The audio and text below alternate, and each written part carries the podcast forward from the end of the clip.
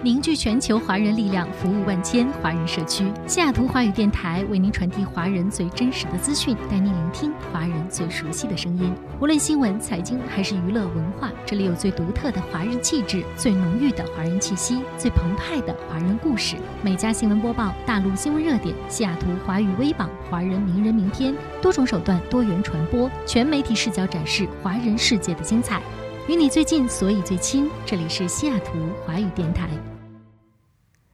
听众朋友，大家好，这里是海外华人都在听的美家新闻播报，我是燕欣。今天是北京时间十一月十七号，北美当地时间十一月十六号。首先来到今天的新闻头条。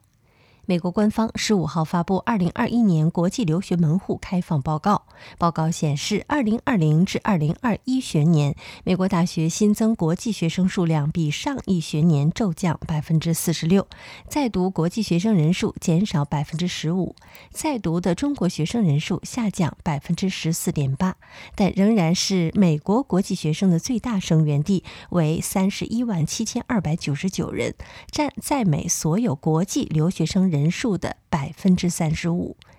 该报告由美国教育和文化事务局支持，美国国际教育协会负责完成。虽然美高校二零二零年秋季的新留学生人数骤降，但二零二一年秋季的粗略数字显示，美高校的新留学生人数比二零二零至二零二一学年增加了百分之六十八。报告称，这显示了美国高等教育机构的复原力。报告同时称，当美国各高校争先恐后从疫情低谷中恢复过来时，他们仍然将招生重点放在印度和中国。根据美国汽车协会的数据，当地时间十五号，加利福尼亚州的汽油价格当日创下历史新高，每加仑普通汽油的平均价格飙升到四点六八二美元，居全美各州之首。报道称，这是加州连续第二天打破油价记录。根据美国汽车协会网站的数据，十四号，加州普通汽油的均价达到每加仑四点六七六美元。此前，加州普通汽油均价的最高纪录产生于二零一二年的十月，为四点六七一美元。报道称，目前加州的油价为全美最高。美国汽车协会南加州地区的发言人道格·舒佩表示，油价上涨的主要原因是原油成本上涨和汽油需求增加。另外，美国汽车协会发言人吉弗里·斯普林表示，恶劣天气也对加州炼油厂的生产造成影响。美国总统拜登十五号在白宫签署总额约一万亿美元的基础设施投资和就业法案。他表示，该法案的实施将让美国再次前进。这份法案是继疫情纾困法案后，拜登执政以来力图推进的另一重大经济议程，也是他的竞选承诺之一。不过，由于党内分歧和共和党阻挠，法案的投资规模比最初的二点二五万亿元美元大幅缩水。这份法案将重建美国的桥梁、供水、电力系统，让我们的堤坝更坚固。拜登在仪式上发表讲话说：“法案实现了迟来的承诺，即为数百万美国人创造更好的就业机会。”该法案生效后，将为现有美国联邦公共工程项目提供资金，同时在五年内新增约五千五百亿美元投资，用于修建道路、桥梁等交通基础设施，更新完善供水系统、电网和宽带网络等。美国最大港口洛杉矶港和长堤港将延后针对滞留码头的货柜对海运承揽业者开征滞留费，原因是滞留码头的货柜数量已经大幅减少百分之二十六。洛杉矶港运行董事塞罗卡十五号表示，原先在上个月宣布洛杉矶港和长堤港要对滞留码头三天以上的每个货柜每日收费一百美元的计划暂缓运行，直到十一月二十二号，因为两大港口。口近几周在清运进口货柜方面已有大幅的改善。两大港口在声明中表示，自从在十月二十五号配合白宫宣布将对滞留货柜开征费用后，滞留码头的货柜数量已减少百分之二十六。这项计划原定十一月一号上路，但在十一月十五号之前不会确定罚款的金额。在宣布上述消息之际，南加州的海运瓶颈持续恶化。美西两大港口上周末有创纪录的八十三艘船等着进港，平均等待时间达到十六点九天，较两个月前的水准拉长一倍。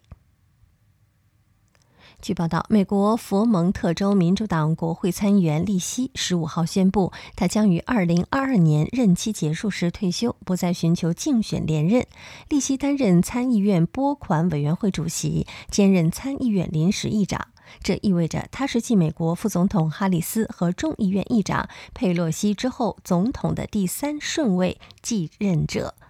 现年八十一岁的利希，自一九七五年以来一直担任参议员，是目前在任时间最长的参议员。他上次竞选连任是在二零一六年，在家乡佛蒙特州发表讲话时，利希说：“现在是把火炬传递给下一位佛蒙特人的时候了。他将继续为我们伟大的州工作。我是时候该回家了。”二十八岁的俄罗斯妈妈科谢尼亚·达维多娃日前当选二零二一年世界最美已婚女性。已经是三个孩子母亲的达维多娃战胜了来自英国、拉脱维亚、塞浦路斯、阿联酋、印度和亚美尼亚等国的选手。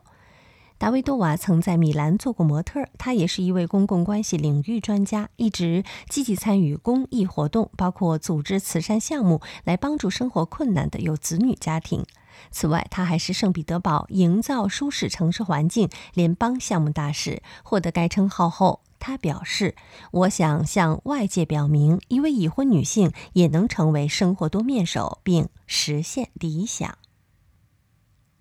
据报道，加拿大西部日前发生洪灾，不列颠哥伦比亚省梅里特镇废水处理站遭洪水摧毁。市政部门以公众健康安全为由，要求七千名居民紧急撤离。据报道，梅里特镇受洪水的侵袭严重，两座桥梁被淹，仅剩一座桥可用于撤离。城市废水处理站也因故障无法运行。市政部门警告居民不要使用马桶和。排水设施，以防室内发生回流倒灌。当地时间十五号下午，梅里特有关部门继续发布通知称，供水系统也因水质污染而关闭，并向居民强调不要饮用任何水体，即使煮沸也不能喝。一位当地居民表示，他从未见过如此大的降雨，这绝对是一生才能遇上一次的事儿。据报道，美国科学家近日在墨西哥湾两千八百多米的深海里拍到了罕见的大鳍鱿鱼。这种生物最大可以长到六点四米。目前，全世界大约只有十二次得到证实的目击事件。这种大鳍鱿鱼比其他已知的同类生活的地方都要深，曾在四千七百三十五米的深海里拍到过它的身影。迄今为止发现的最大一只有六点四米长，手臂和触须就有六点一米。据介绍，它手臂和触须上的微小的吸盘是用来捕捉水中或在海底拖拽时碰到的猎物。大约二十年前，科学家们才发现这种生物，而全世界大约只有十二次得到正式的目击事件。目前已经发现了三种大鳍鱿鱼，但人们怀疑可能还有更多。据报道，法国总统马克龙在没有对外正式官宣的情况下，悄悄改变了法国国旗的颜色，将国旗中蓝色的部分由较浅的古蓝色变为较深的海军蓝。目前，这种新版国旗已经在总统府、爱丽舍宫、国民议会和内政部等部门开始使用。媒体拿来近日的照片和之前的做比较，发现蓝色部分果然加深了。正如很多受访巴黎市民那样，很多法国人对国旗换色一事浑然不知。法国电视台称，国旗的新颜其实是旧帽。三色旗在19世纪末被首度定为法国国旗时用的就是海军蓝版本。因为历史悠久、容易辨认等原因，法国的蓝白红三色旗在国际上也有名气，被赋予了自由、平等、博爱的含义，具有独特的文化传播性。据报道，近日加拿大安大略省的一个原住民社区经过多年的努力，终于获得相关数据，证实该社区常年暴露于化学致癌物质之中，其含量较安全标准高出四十四倍。据报道，这个原住民社区周围遍布了石化设施，当地民众一直怀疑他们暴露在潜在的危险物质之中。据报道，最新数据显示，当地空气中苯和二氧化硫的含量都已超标。据介绍，联合国有毒化学物特派调查员图卡克曾在2019年到访过这一原住民社区。他在这之后曾对当地有如此多化工设施感到震惊，并称这些污染会导致当地居民遭到难以置信的影响。英国疫苗研发公司 Emergx 将从明年一月三号起，在瑞士针对第二代新冠疫苗开展临床试验。据报道，Emergx 的这款疫苗最终将以拇指大小的皮肤贴片形式推出。当贴片接触皮肤的时候，上面的微型针头在几秒内就会把疫苗注入体内。值得一提的是，贴片疫苗与其他需存放在低温环境中的新冠疫苗不同，可以在室温下保存长达三个月。报道称，由于当前疫苗保护能力有限，人们需注射加强针增强抵抗力，而贴片疫苗提供的抵抗力或可持续几十年，还可以更好地对抗病毒突变。不过，这款疫苗最早要到二零二五年才能上市。由好莱坞非裔影星威尔·史密斯主演、展现网坛传奇威廉姆斯姐妹之父的人物传记片《国王理查德》将于十九号在北美影院和流媒体上映。媒体预测，史密斯有望凭此片问鼎他一直无缘的奥斯卡奖。国王理查德在荧幕上再现了维纳斯·威廉姆斯和塞雷娜·威廉姆斯的父亲理查德·威廉姆斯是如何在加利福尼亚坎普顿破旧的公共网球场上将两个女儿培养成大满贯冠军的。史密斯表示：“我二十多年前就爱上了理查德这个角色，现在我有机会成为这个家庭中的一员。要做的第一件事就是向全世界展现一位父亲如何保护他的女儿。”国王理查德今年九月曾在特柳赖德电影节上首映，影片的情节和史密斯的表演备受好评。当地时间十一月十五号，联合国世界粮食计划署向全球亿万富翁发出了呼吁，请求他们捐赠六十六亿美元，让四千二百万人免遭饥荒，并公布了该笔资金的使用计划明细。这就是你要的明确计划。我们时刻准备和你沟通，也准备着和其他真切希望拯救生命的人进行沟通。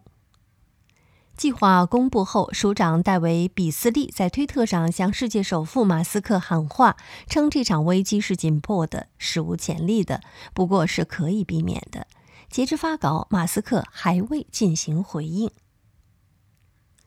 据报道。在近日一场摇滚音乐会上，美国翻唱乐队 Brass Against 主唱索菲亚·乌里斯塔竟当众脱下了裤子，并在一名男歌迷的脸上小便。事件发生后，这支乐队在推特上发文为这名主唱的行为道歉，称他失控了。社交媒体上的许多人都对乌里斯塔的这一举动感到震惊。有人说这是纯粹的垃圾。有推特网友写道：“这太邪恶了，真的，世界即将完结。”